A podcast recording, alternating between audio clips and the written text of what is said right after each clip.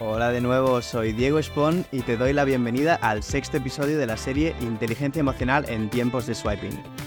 Hoy nos adentraremos en un tema que, aunque puede ser un poco doloroso, es una realidad a la que todos nos hemos enfrentado alguna vez, y si no, muchas veces, en la era digital. La gestión del rechazo.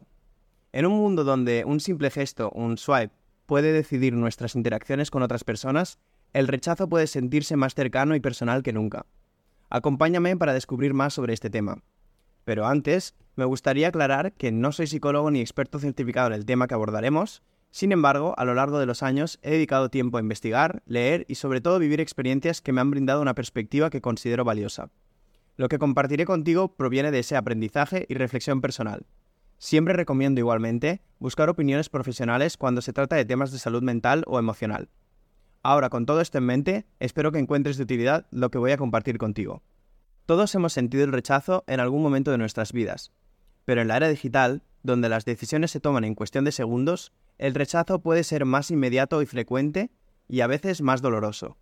¿Te has parado a pensar en cómo te sientes cuando no obtienes un match con la persona que te gusta? ¿O cuando alguien deja de responder tus mensajes? Es un sentimiento que todos compartimos y que vale la pena entender para conseguir no sentirnos invalidados por ello. Es por eso mismo que hay algo crucial que debemos recordar. El rechazo en plataformas digitales no siempre es un reflejo directo de quiénes somos.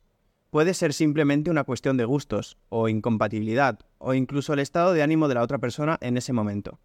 Aunque puede afectar nuestra autoestima, es esencial aprender a manejarlo y no permitir que defina nuestro valor.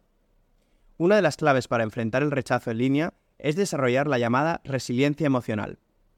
Esto no solo significa recuperarse rápidamente del rechazo, sino también entender que cada no match o interacción no exitosa es solo una pequeña parte de nuestra experiencia online. Somos mucho más que una foto o un perfil en una aplicación. Además, es vital mantener la perspectiva amplia y saludable y alejarse de las situaciones y ver las cosas desde fuera. El mundo digital es vasto, y por cada rechazo hay innumerables oportunidades para conexiones genuinas y significativas no debemos olvidar que las aplicaciones y plataformas son solo una herramienta, no son el barómetro de nuestro valor o autoestima. Por cierto, en esta ocasión, el dato curioso que te traigo es el siguiente.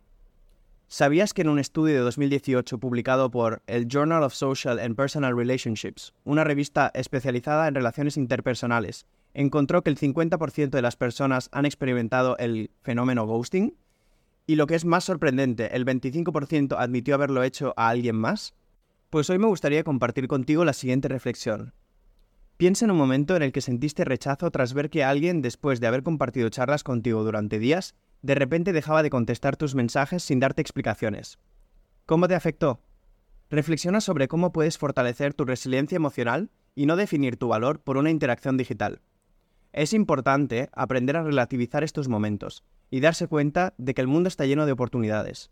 Entender que todos pasamos por ese aro de fuego y nos quemamos. Y centrarse en continuar trabajando en nosotros mismos para convertirnos en aquellas personas que atraerán quienes genuinamente encajan con nosotros. Y mientras reflexionamos sobre el rechazo y nuestras emociones en el mundo digital, quería dejarte un sneak peek sobre el próximo episodio, en el que exploraremos cómo el mindfulness y la desconexión digital pueden ser de gran ayuda en nuestra salud mental y emocional. En un mundo lleno de notificaciones y distracciones constantes, ¿cómo podemos encontrar la paz y la presencia en el momento actual?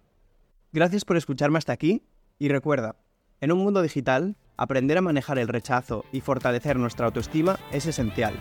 Eres valioso o valiosa y mereces conexiones auténticas y significativas. Nos vemos en el próximo capítulo de Inteligencia Emocional en tiempos de swiping. Hasta la próxima.